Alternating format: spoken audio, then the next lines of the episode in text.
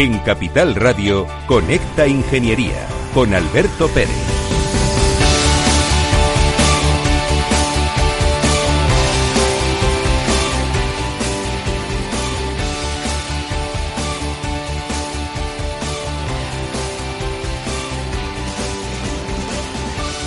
Buenos días España, buenos días ciudadanos. Comienza Conecta Ingeniería, 4 de marzo. Marquen ustedes todos los miércoles de 10 a 11 en su calendario con el color rojo. Hablaremos de ingeniería y cómo actúa la ingeniería para la sociedad. Y quiero presentaros a mis amigos que están aquí hoy, que vienen de el Colegio Oficial de Graduados de Ingenieros Técnicos Industriales de Madrid, cuyo acrónimo es el COGITIN. Y tenemos aquí a nuestro decano y tenemos aquí a un miembro de la Junta de Gobierno, José Antonio Galdón, decano del colegio. Muy buenos días, Alberto, y todos los oyentes. Juan. Buenos días, Alberto. Programón, ¿eh? Programón el que tenemos para todos los ingenieros, bueno, para toda la sociedad, pero eh, donde se va a hablar de ingeniería. Lo importante que es la ingeniería en nuestra sociedad. Eh, ¿Habéis pensado en algún momento que esto es una locura o realmente es una cosa que mm, va a beneficiar a la ciudadanía? Pues hombre, nosotros lo hacemos con el propósito de beneficiar a la ciudadanía. Yo creo que tenemos que tener bien claro cuál es el papel de los colegios profesionales en la sociedad y uno de los mm, fines principales es ser capaces de eh, ofrecer a la sociedad soluciones, soluciones que nos hagan a todos tener una vida mucho mejor. Juan, eh, ¿es la primera vez que hace radio? Eh, sí, la verdad es que sí. ¿Y cómo te sientes de cómodo? Muy bien, muy bien. A tu lado perfecto, y además estando el decano también, perfecto, perfecto. Oye, vamos a mandar un saludo a todo nuestro colectivo, pero también quiero mandar un saludo a la Junta de Gobierno que ha apoyado este proyecto, que creemos que es fundamental para poder abrirnos a la sociedad, que nos conozcan, que participen en nuestro colegio, que está en la calle Jordán, número 14, justo al lado de la Plaza de la Vida. Allí tienen ustedes su casa y también un parking para que puedan dejar su coche. Sí, sí. ¿Qué esperáis que sea el programa? José Antonio.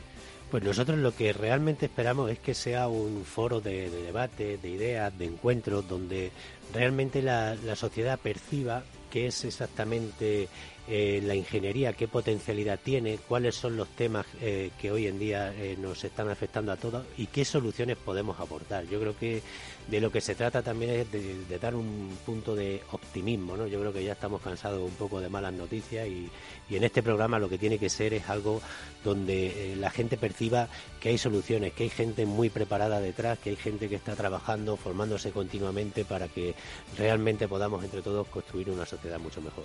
Juan, tenemos unos profesionales fantásticos. De hecho, nuestro programa de hoy hablará de profesionales. Y Sí, vamos sí. a explicarle a la, ciudad- a la sociedad y a la ciudadanía cómo actúan los profesionales.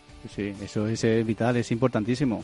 Además, eh, con este programa lo que vamos a conseguir es dar altavoz, como un altavoz, eh, a, a la ciudadanía, pues de, de- de las cosas que más interés tienen. Eh, hace la semana pasada terminó la feria de Sicur, por ejemplo, de seguridad. Bueno, pues eh, en este programa se va a hablar, no en este, sino la semana que viene, y así un poquito todos los programas, todos los eh, temas de actualidad. Entonces es muy importante, es muy importante. El de hoy es interesantísimo. Se nos va el tiempo a la radio, que es una locura. Nuestro querido amigo Félix el Duende nos va a pasar a la sintonía de noticias.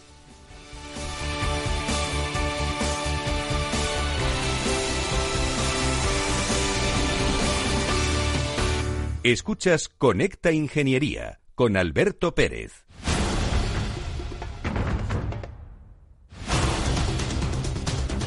Aquí tenemos nuestra sección de noticias que todos los miércoles de 10 a 11 vamos a comentar.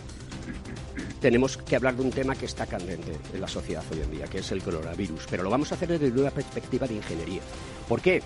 Porque os recordamos que las autoridades monetarias, en este caso eh, la Reserva Federal Americana, ha bajado 50 puntos básicos eh, los tipos de interés. Y esto es una cifra bastante grande porque lo que se trata es de activar la economía, el consumo, para que todo esto que está ocurriendo eh, pues se vea de alguna manera amortiguado. Sí que es cierto que se está pidiendo desde muchos foros que también los gobiernos actúen en esta situación, porque no podemos dejar desacompasada la misma.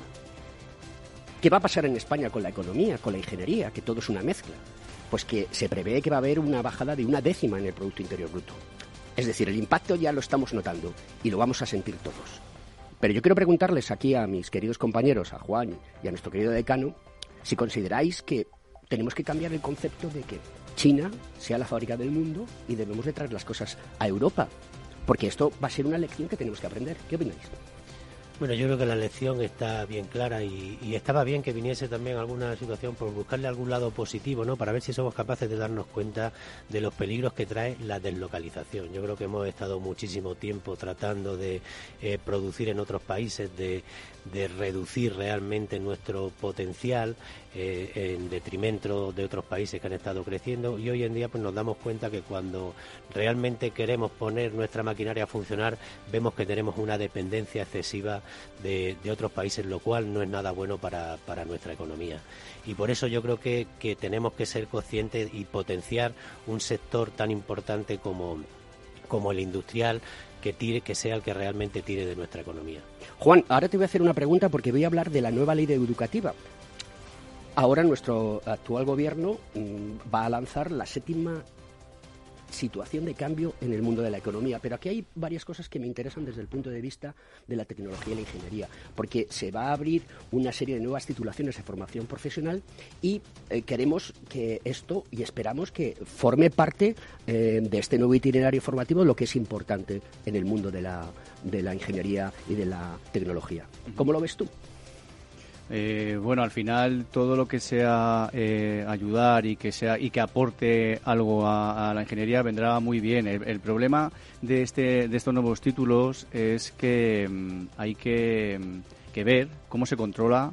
Eh, nosotros en nuestro en nuestro colegio vamos a acoger a todas estas nuevas titulaciones que quieran colegiarse, que quieran hacer un colectivo y, y al final estamos eh, totalmente mm, de acuerdo que se tienen que tratar como ingenieros. Nosotros en nuestro colegio lo vamos a coger. Las vocaciones de ingeniería hoy en día son fundamentales. El mundo ha cambiado completamente. Estamos en un mundo completamente disruptivo. Y por último, la última noticia es, hablamos de humanidad y de singularidad. ¿Por qué? Porque se prevé que la tecnología y la disrupción tecnológica pues eh, lleve a cabo eh, una sustitución de puestos de trabajo donde habrá otros puestos que sean nuevos y que se incorporen al mundo laboral. Lo que no tiene que producirnos ningún miedo, lo que tenemos que hacer es trabajar en ello para que la situación sea sostenible y estable. Y de ello vamos a hablar ahora en una entrevista que vamos a tener con una persona muy especial que me ha sorprendido muchísimo a la hora de conocerla un poco más en profundidad y que os vamos a contar después de nuestra pausa de música.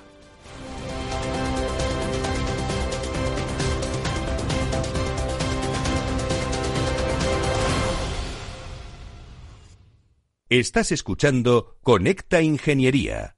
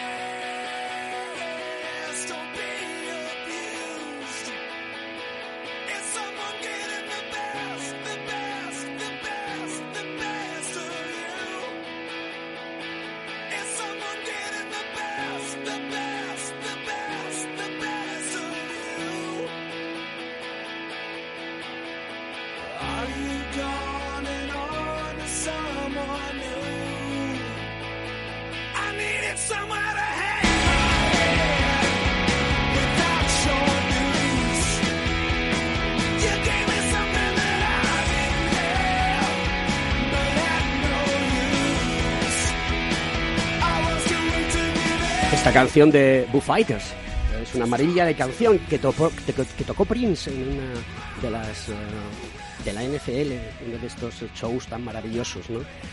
Eh, hoy quiero hacer un pequeño, eh, no sé si homenaje, pero sí, yo creo que es un homenaje o una consideración. la sección musical de hoy está dedicada a dos personas que están luchando y trabajando un montón por un tema y que son Patricia y Javier a los cuales les mando un fuerte abrazo. Hoy la música está dedicada para vosotros.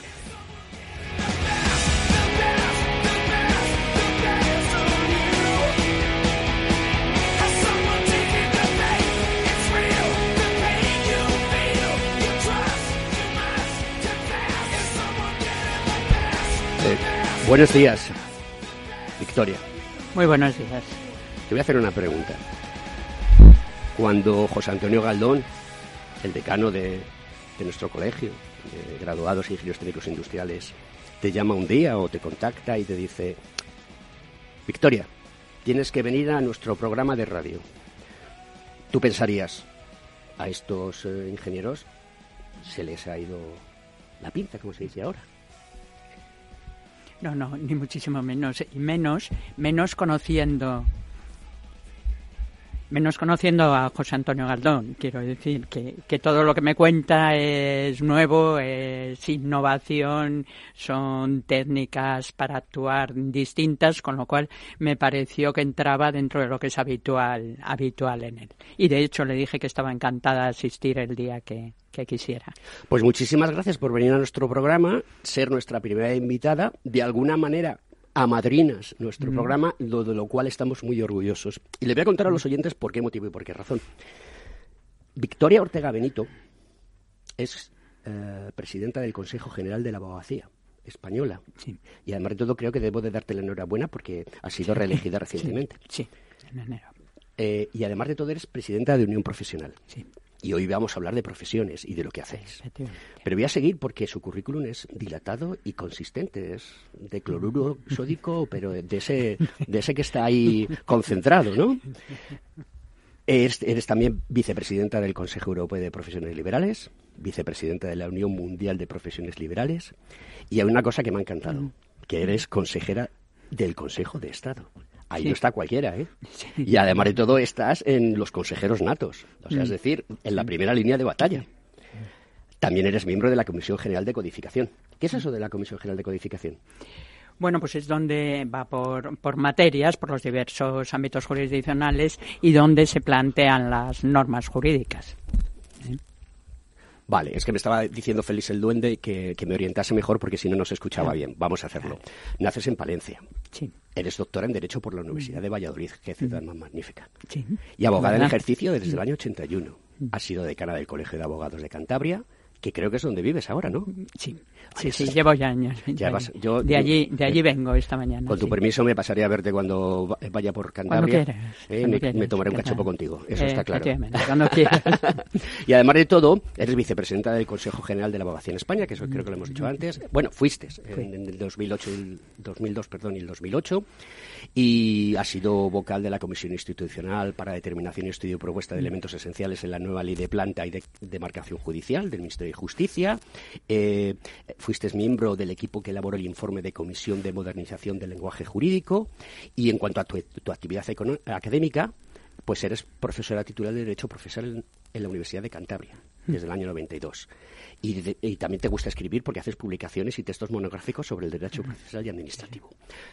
Y ya como premios que has recibido a lo largo de tu vida, Gran Cruz al Mérito en el Servicio a la Abogacía y Gran Cruz de San Raimundo de Peñafort, el santo patrón de los juristas, que fue un clérigo dominicano. Efectivamente. Lo has contado con un tono que parece mucho más que, que no, lo no, que no, no, no. escrito. A, a- a Dios lo que es de Dios y al César lo que es del César. Impresionante. La verdad es que me ha encantado eh, eh, esa biografía que tienes, que es magnífica, y además de todo, que seas mujer todavía lo hace mucho mejor.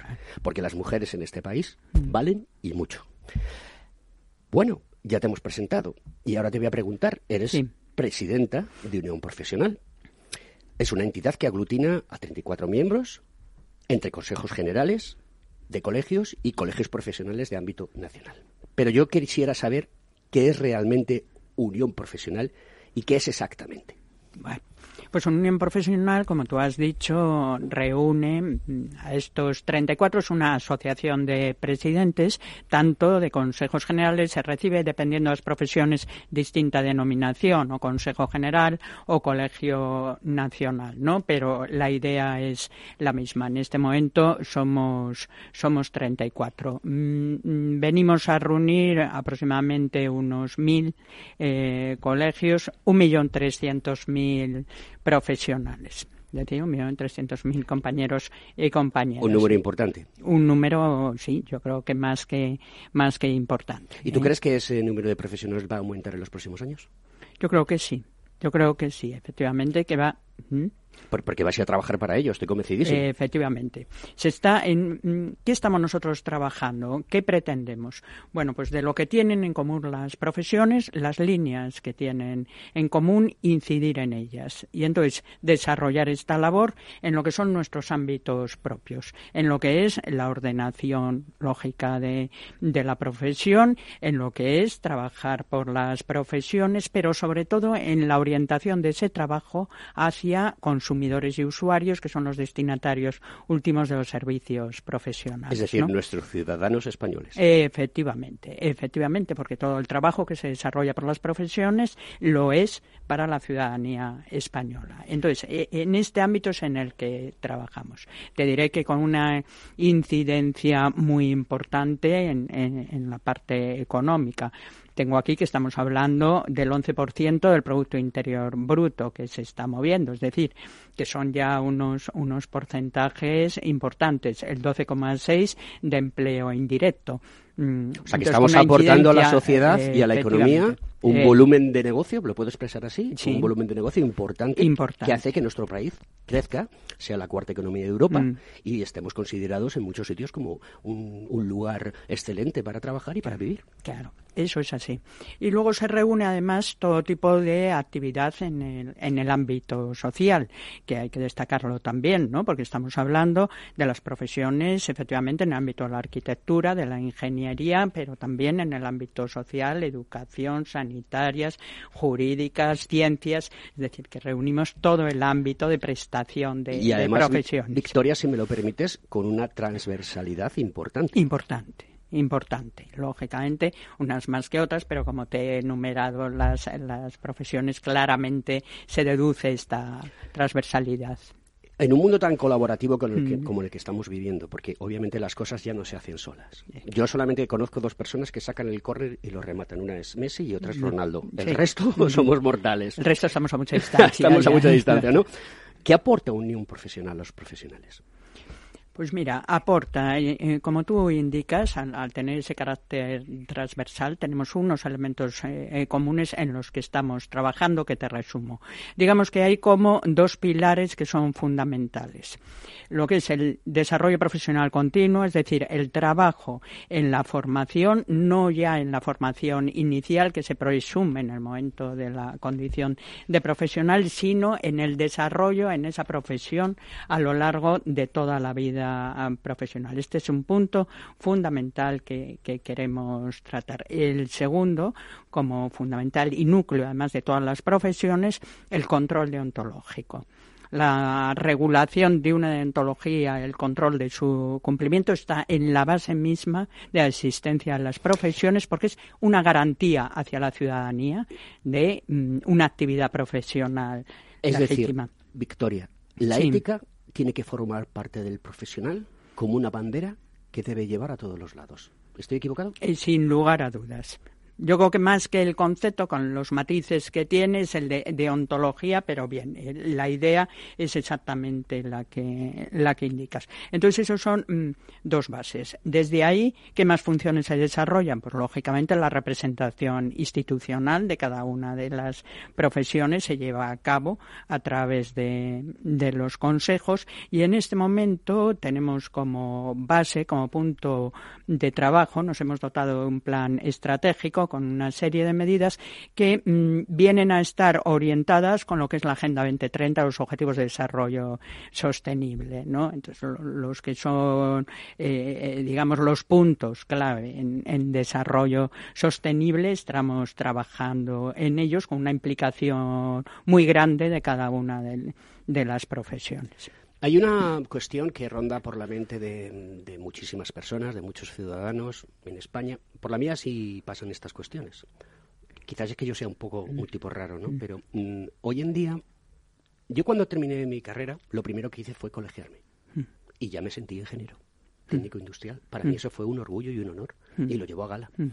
Pero donde más he estudiado ha sido después de tener mi, mi, título académico. Me he pasado toda mi vida estudiando y eh, no solamente eso, mm. es que ahora sigo estudiando.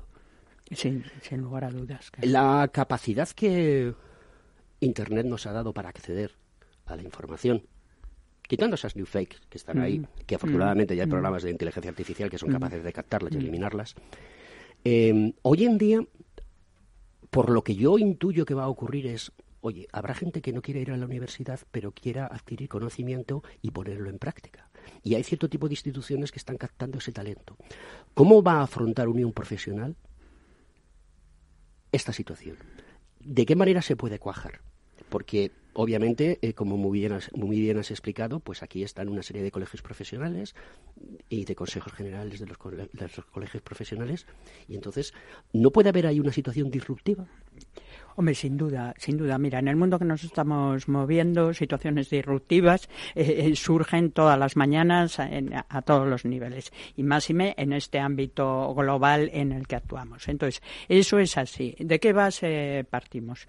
Eh, porque, claro, nosotros entramos en el momento mismo de la colegiación. Esa colegiación que, existe, que exige toda una serie de conocimientos previos. Yo te hablaba de lo que era el desarrollo profesional continuo, es decir, el que va después del que tú hablas, que dices que llevas toda la vida con ello y que eras una persona rara, a mí me parece que una persona con sentido común y que entonces podrás seguir desempeñando tu función si no llevas con ese desarrollo profesional continuo, estarías en este momento ya perdido. Pero partiendo de esa base, lo cierto es que esta parte inicial de conocimiento adquirido sobre una profesión es necesaria. Mm, ¿Dónde se encuentra en ese momento? En grado licenciatura, eso es así, en la universidad, que desarrolla un papel absolutamente imprescindible para esta formación. Cuestión distinta es que esa adquisición del conocimiento necesario para una determinada titulación y para acceder a una determinada profesión pueda impartirse a nivel universitario en colaboración con las profesiones de una forma o de otra, ¿no? Mm, eso habrá que analizar cada uno de los sistemas que indicas. Tenemos que ir a la publicidad porque eso es de lo que comemos mm. y de lo que se sostiene todo esto. Y después de la publicidad mm. entraremos en una tertulia con dos invitados en la que estarás tú presente y hablaremos de cosas muy interesantes. Muchas gracias.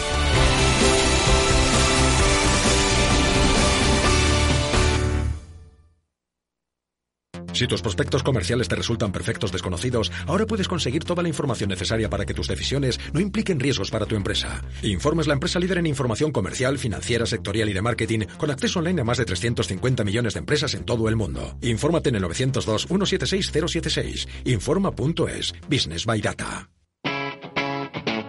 Capital Radio.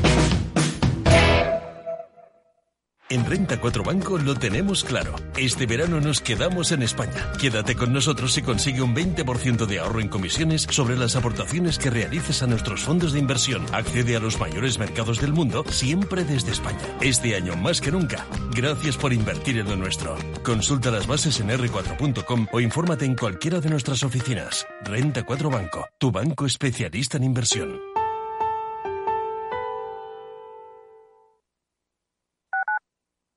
Capital Radio Madrid 105.7. Valor Salud. Tiempo de salud. Su actualidad, sus personas, sus empresas. Todos los viernes a las 10 de la mañana en Capital Radio, con Francisco García Cabello.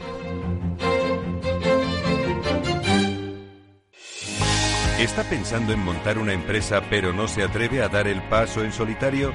¿Busca una marca conocida y consolidada que le respalde? En Franquiciados le ayudamos a elegir el negocio que más se ajuste a sus necesidades.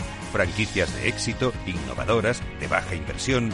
Los miércoles a las 12 en Capital Radio tienen una cita con el único programa de radio de España especializado en la industria de la franquicia. Franquiciados con Mabel Calatrava.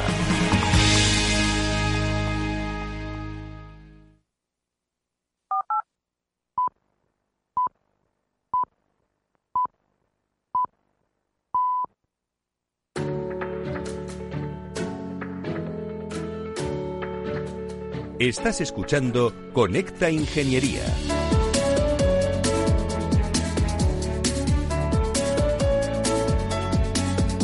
Pues vamos con ese consejo de seguridad de la semana que vamos a hacer todos los miércoles de 10 a 11 de la mañana aquí en Conecta Ingeniería en Capital Radio.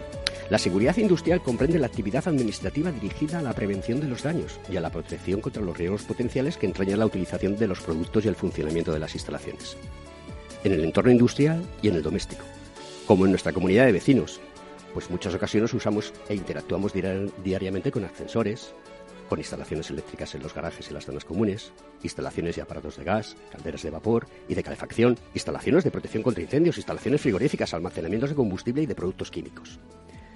Pero todo este conjunto de actividades, instalaciones y productos, además de proporcionarnos trabajo, confort y diversas utilidades, también puede convertirse en una fuente de riesgo. La seguridad industrial se ocupa de prevenir los accidentes y de mitigar las consecuencias que pueden tener si se producen en nuestro ámbito ciudadano, como trabajadores en nuestras empresas, como consumidores de nuestros productos y como usuarios de las instalaciones y equipos. Cotidianamente escuchamos noticias sobre alguno que otro accidente en el que se ha visto involucrado, por ejemplo, un ascensor o una sala de fiestas, o, como no, una industria química. Todo está pensado y tiene la finalidad, finalidad y hacernos la vida más fácil, pero siempre y cuando se realice el mantenimiento estipulado y las inspecciones obligatorias establecidas por reglamento. Los titulares son los responsables de tener ambas acciones realizadas convenientemente, pues en caso de accidente somos los primeros responsables en hacer frente a los daños que se deben de cubrir o indemnizar. Además, no hacerlo implica incumplir la ley actual, que es la ley de industria, que clasifica como infracción muy grave, y repito, muy grave, el incumplimiento doloso de los requisitos, obligaciones o prohibiciones establecidos en la normativa industrial, siempre que ocasionen riesgo grave o daño para las personas, la flora, la fauna, las cosas o el medio ambiente. Y como grave, y repito, grave, mantener en funcionamiento instalaciones sin haber superado favorablemente las inspecciones, revisiones o comprobaciones establecidas en la normativa de desarrollo. Por nuestra seguridad y la de todo nuestro entorno, debemos mantener e inspeccionar periódicamente las instalaciones de las que somos titulares y usuarios. Lo mismo que hacemos cuando nuestro vehículo, cuando lo llevamos al mantenimiento y luego pasamos la ITV correspondiente. Este es nuestro consejo de seguridad de la semana.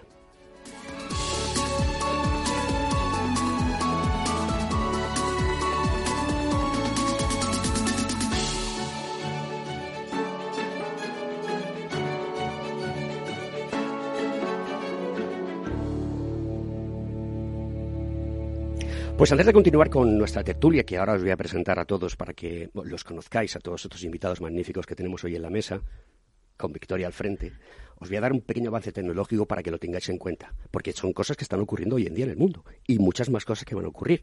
No sé si decirlo a nivel de Black Mirror, esa famosa serie de tecnología que podemos ver en las plataformas digitales, pero sí que están ocurriendo ya cosas de un carácter muy interesante. Los dispositivos de vigilancia a través de cámaras ya incorporan la posibilidad de reconocimiento facial y lo hace mediante un software, pues para la vigilancia de las personas. Es decir, se está monitoreando a la población. Esta situación de monitoreo no significa que necesariamente tenga que ser buena per se, sobre todo en lugares donde no hay derechos reconocidos.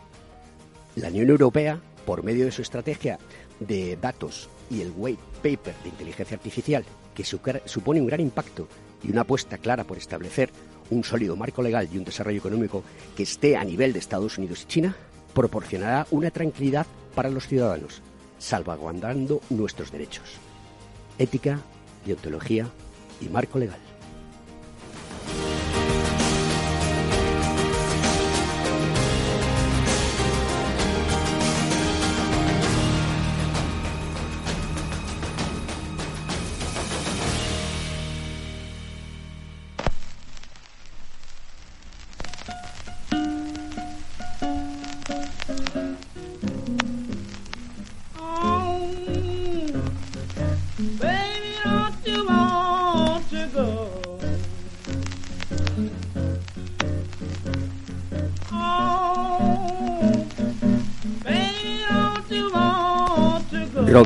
Johnson sonando, es la original.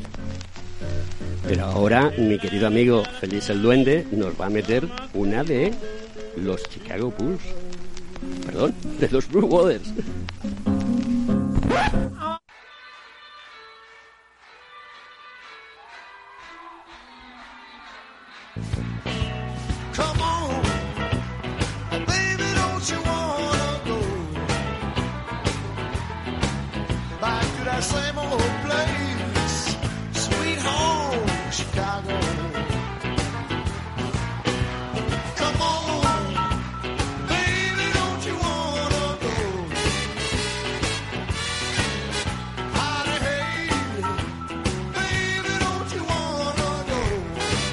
Pues vamos a seguir escuchando de fondo esta música maravillosa y bueno, pues ya presentar a los, a los invitados que tenemos hoy aquí. Y voy a comenzar con Serafín Romero Agüit, presidente del Consejo General de Colegios Oficiales de Médicos.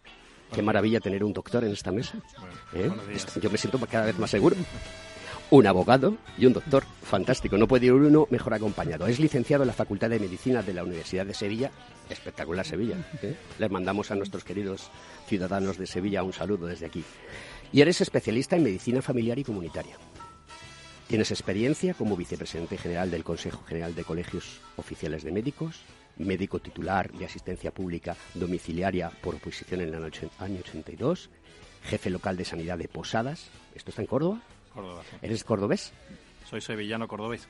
Muy bien.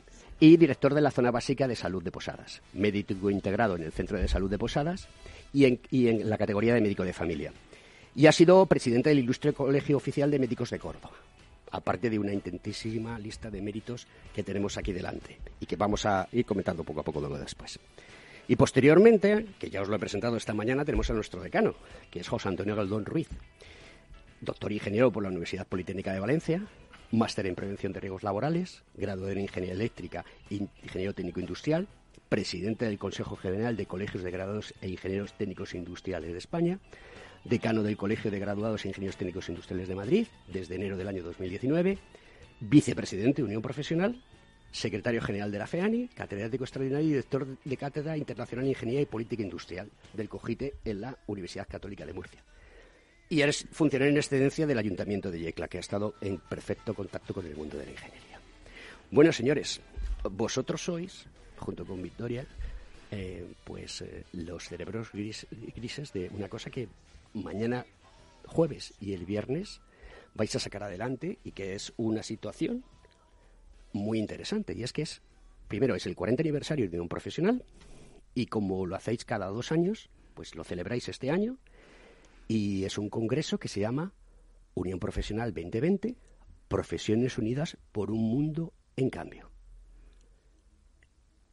Empieza mañana a las nueve y media, creo que es cuando se registra. Sí. Y la gente que quiera asistir puede registrarse en la página web www.congresounionprofesional.com.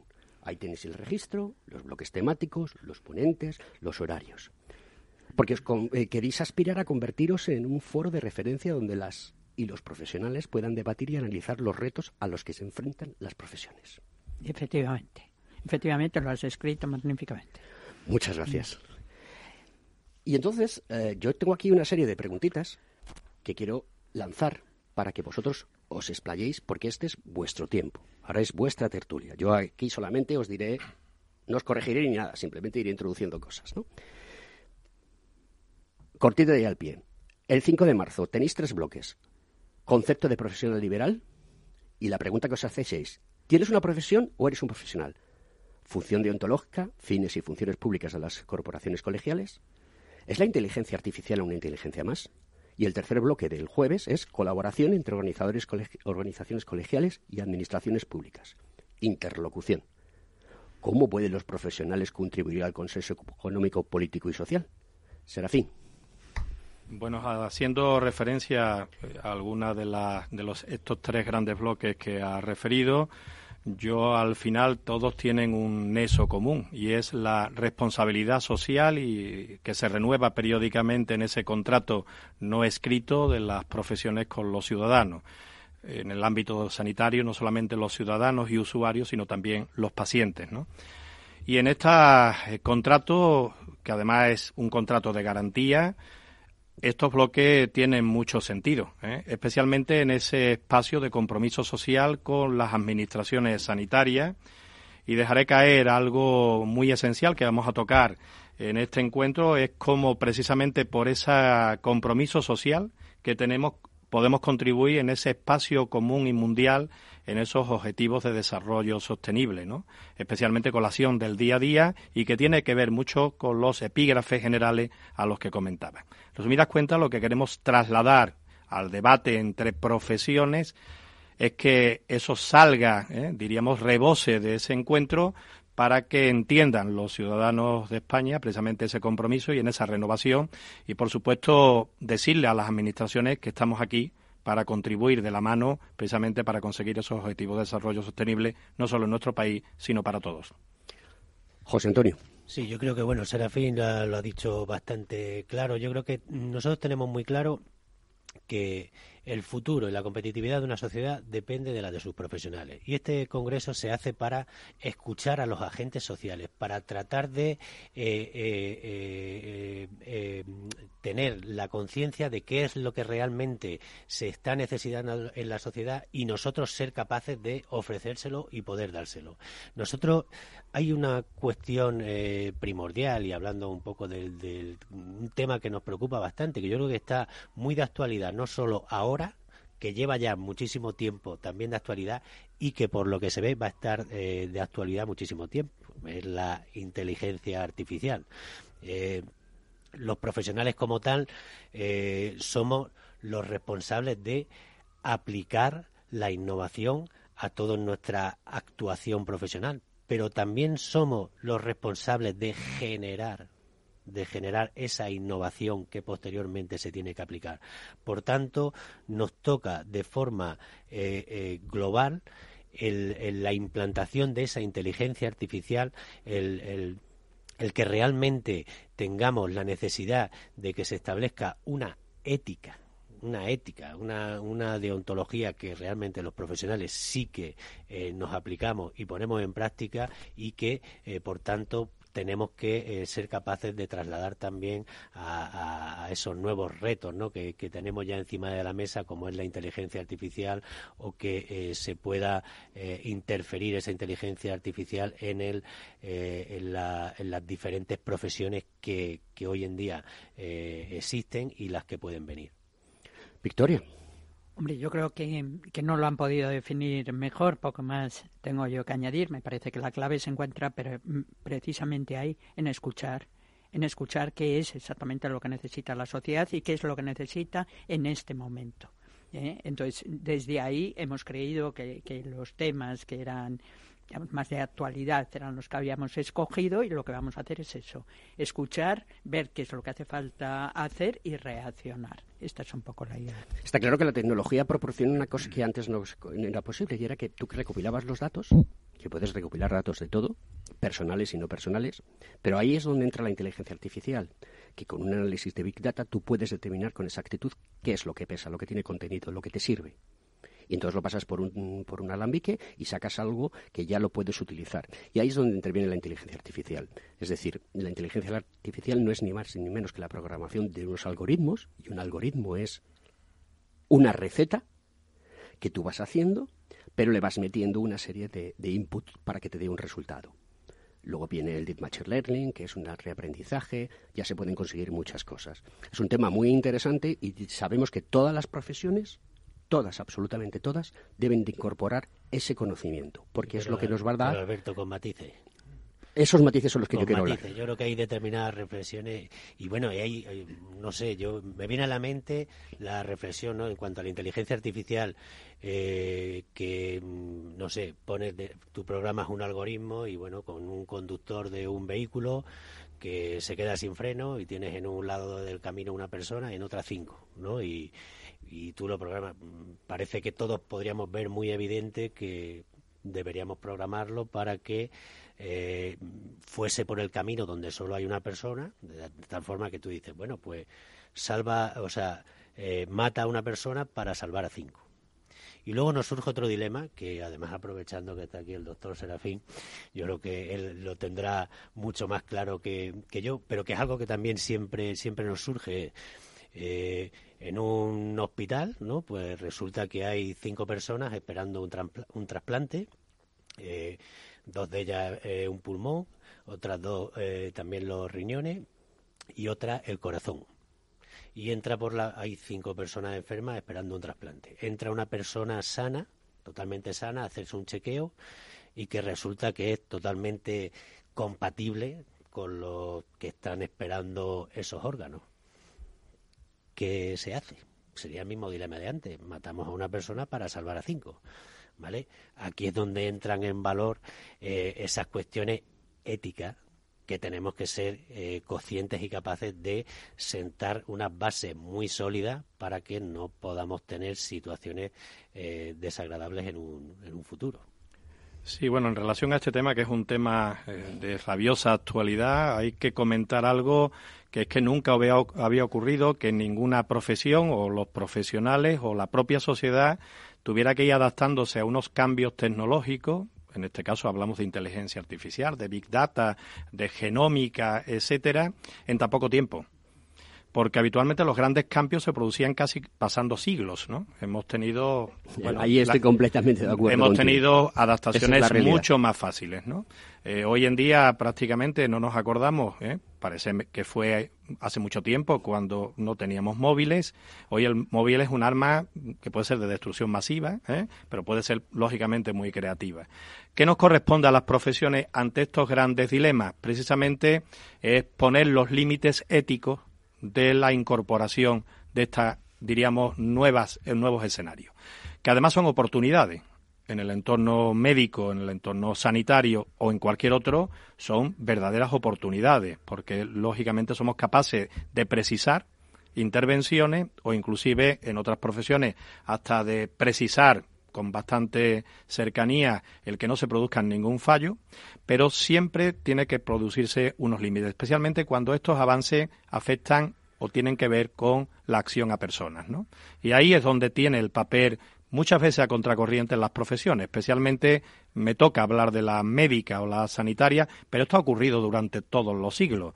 No nos olvidemos que ya había un código de Hammurabi donde había abogados y médicos poniendo una serie de normas como garantía también para los ciudadanos, ¿no? Bueno, este es el gran reto que tienen las profesiones y de esto vamos a hablar eh, precisamente en este encuentro.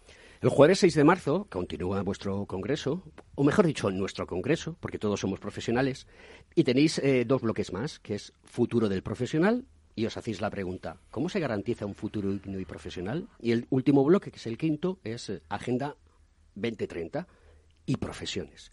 ¿Cómo hacer que no, se quede nadie atrás? ¿O qué, hacer para no dejar a nadie atrás? ¿Cuál es el futuro del profesional? ¿Cómo no vamos a dejar a las personas atrás? Bueno, yo creo que el futuro de los profesionales lo tenemos clarísimo. O sea, tenemos que seguir eh, desarrollándonos y seguir adaptándonos a los tiempos, porque realmente si la sociedad ne- necesita de profesionales y los profesionales tenemos que ser capaces de ofrecer a la sociedad lo que ellos necesitan. Entonces, nuestro futuro prácticamente lo va a ir marcando la sociedad y nosotros tenemos que ir eh, eh, adaptándonos a ese futuro. Estamos hablando de profesiones que, muchas de ellas son eh, bicentenarias, tricentenarias, cuatricentenarias, o sea que llevamos muchísimo, hay profesiones que llevan muchísimo tiempo sirviendo a la, a la sociedad y que se han ido adaptando siempre conforme a las necesidades que ha ido teniendo. Y hay que tener una un concepto bien claro que, que las profesiones no surgen por generación espontánea y para que concibamos perfectamente el, sentido de una profesión. Las profesiones surgen por necesidades de la sociedad. Y yo creo que si tenemos clara cuál es nuestra base como, como, como profesionales y somos capaces de cumplir eh, no solo nuestras normas deontológicas, sino todo lo que tú has comentado eh, antes en cuanto a la formación continua, permanente, el reciclaje y el estar siempre eh, en, la, en, el- en las últimas novedades en cuanto a, a formación y tecnología, pues yo creo que ese es- va a ser realmente nuestro papel y nuestro futuro. Yo creo que, que en definitiva auguro un futuro brillante para todas aquellas profesiones que queramos seguir en esta línea. yo quería remarcar un tema en este debate de, de que profesionales, ¿no? Que escenario profesional. Yo creo que, que no hemos sido capaces de plantearnos realmente el profesional que hoy necesita la sociedad. Antes hablábamos de estos avances tecnológicos. Nos preocupa que haya una disociación, hay como un gran espacio eh, que está no está ocupado entre la formación de grado y el, el desarrollo posterior ya como profesional y nos preocupa que no haya ese continuo formativo. Posiblemente todavía estemos formando a futuros médicos en escenarios asistenciales que no se estén correspondiendo con la realidad de hoy en día. Escenarios de tratamiento de pacientes agudos cuando lo que tenemos son pacientes crónicos. Escenarios todavía casi con una eh, tecnología diríamos de, de, hace ya unos cuantos de años, cuando realmente hoy en día tendríamos que valorarlo. Todavía no hemos tenido un debate de si vamos a necesitar los mismos especialistas que hoy todavía estamos formando en el examen MIR y que si los avances tecnológicos van a hacer que algunas especialidades mermen precisamente la necesidad de estos profesionales. ¿Cómo, ¿cómo solucionamos ese gap, Serafín? Pues yo, yo creo, lógicamente, eh, es que vamos retrasados en la posibilidad de debatir. Eh, tiene mucho que ver con lo político también, ¿eh? con lo político y lo social. El no disponer de una estabilidad política hace que todos estos debates que sí que se están produciendo no se lleven a las prácticas normativas. Es un gran hándicap que todavía en España no tengamos marcado cuál es el presente de la formación médica de nuestros profesionales. Estamos todavía con un sistema MIR, que es un magnífico sistema, pero sin en cambio está todavía con algunos déficits, especialmente en el, entorno del grado. ¿no? no hay un continuo formativo, vamos a hablar de continuo formativo y vamos a hablar de continuo evaluativo. A veces le pedimos mucho a nuestros estudiantes que después no sirven o no se valoran. Yo creo que parte también hay que achacar a esta inestabilidad o temporalidad del tema político para no haber tomado grandes medidas estructurales, inclusive hasta en épocas de crisis económica financiera. Victoria. Ay, o Victoria o José Antonio, lo que No, queráis. yo simplemente quería añadir algo que ya hemos puesto en marcha en Unión Profesional, como es el modelo de desarrollo profesional continuo, donde nosotros mismos, como profesionales, nos autoimponemos una obligación de esa formación continua precisamente para, para mejorar nuestros estándares de calidad y para eh, realizar un servicio mucho mejor al ciudadano. Y todo eso lo hacemos los propios profesionales bajo nuestra capacidad autoorganizativa. Es un modelo que, que pusimos en marcha, yo creo que fue a finales del año 2018 en Unión Profesional y que realmente creemos que sea el concepto que se generalice, que realmente pueda cerrar ese gap en cuanto a la formación, que la propia formación que recibimos hoy en día en la universidad, como ha dicho Serafín, eh, eh, no está muchas veces adaptada a la a la últimas tendencias tecnológicas o a lo que realmente requiere la sociedad y esa formación continua y permanente se está ofreciendo por parte de los colegios profesionales, de los consejos generales que realmente eh, están permanentemente eh, eh, asimiladas a lo que es la, la situación real. Eso que comentas, eh, pues en nuestro colegio profesional está ocurriendo. ¿no? Ahí tenemos a nuestro querido amigo Jorge Moreno Moino, que le mandamos un saludo desde aquí, como a toda la junta directiva que está trabajando pues en este entorno y además de todo la está es lo más importante. Victoria. Bueno, pues resumo eh, lo que se ha expuesto. Sí quería decir, entre paréntesis, en relación con lo que di- decía el doctor Romero, de a la velocidad que va la parte tecnológica y tanto. Ya me gustaría a mí, lo digo tal día como hoy, que la igualdad real avanzara como está avanzando la implantación de, de la tecnología. Pero dicho, dicho eso, yo creo que efectivamente, eh, en primer lugar, eh, yo creo que hay que concienciar a la profesión, porque yo también las jurídicas lo observo, en que la tecnología surge no como una amenaza, que se está viendo como una amenaza, sino como una fortaleza. Desde ahí debemos Eso es muy interesante porque mm, esto es como el Mm. coronavirus. O sea, quizás a lo mejor los medios de comunicación no están siendo realmente eh, Claro. precisos en el tema. Claro, y entonces estamos todos viviendo ahí como con un temor que no cuesta nada ver la parte no de fortaleza. En segundo, lo que han indicado, lógicamente la deontología no está solo circunscrita a lo que es la actuación profesional clásica, sino que tenemos que dotarnos de una serie de normas en función a la realidad que estamos viviendo.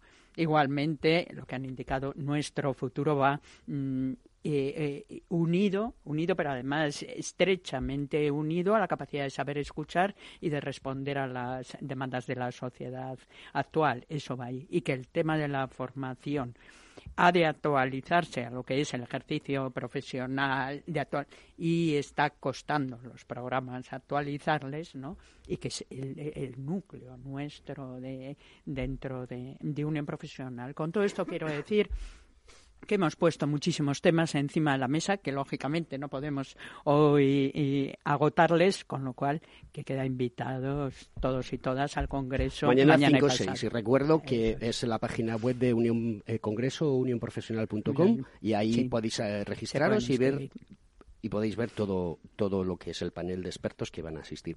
Hay una parte que me gusta también Mm. mucho de, de- del Congreso y creo que es bueno que los congresos se Mm. haga, que es un reconocimiento de buenas prácticas a los miembros de Unión Profesional. Mm. Es decir, unos premios que se van a entregar a una serie de compañeros por esas buenas prácticas. No sé si esto es como los Oscar que se desvela al final o ya tenéis seleccionado, lo podéis comentar.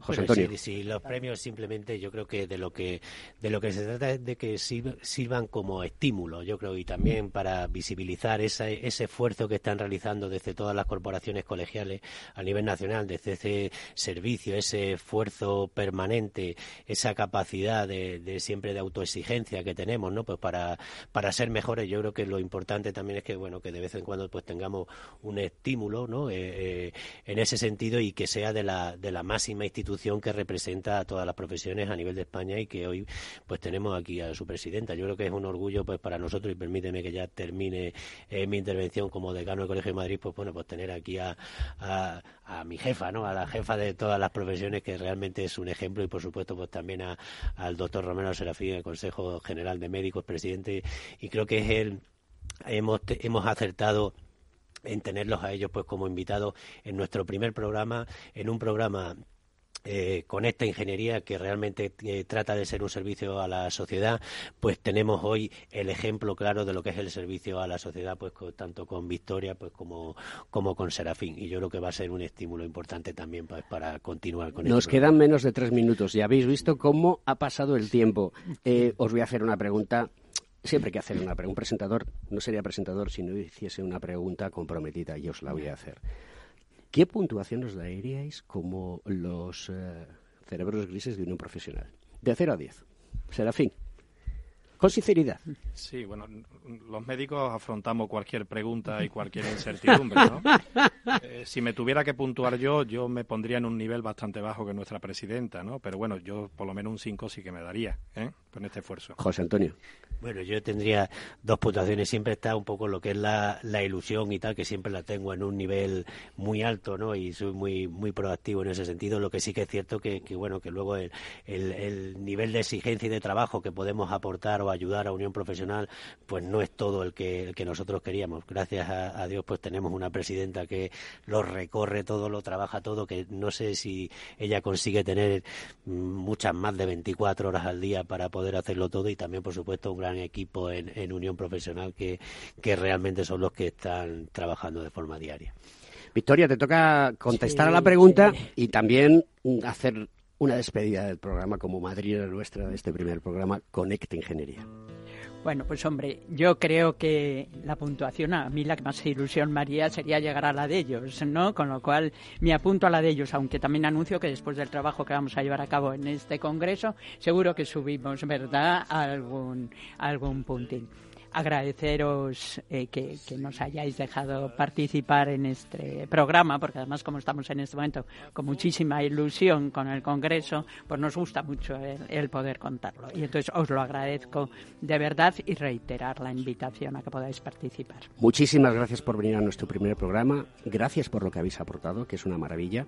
Creo que ha estado cortita y al pie, muy clara.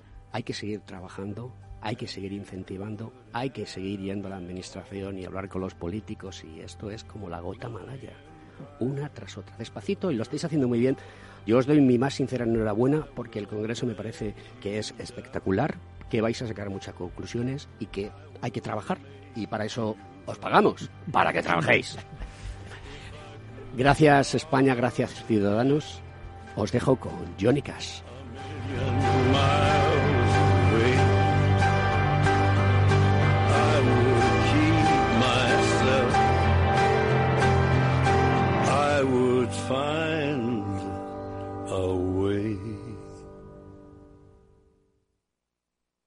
Hola, soy Leopoldo Abadía, autor de La Crisis Ninja y quiero hablaros de lo normal. Lo normal es que cuando inviertas tus ahorros nadie deje los mejores productos de inversión para otros que tienen más dinero. Con Finanbest puedes invertir como lo hacen los grandes patrimonios, accediendo a los mejores productos de inversión. Entra en finanbest.com y descubre que lo normal es extraordinario. Lo normal es Finanbest.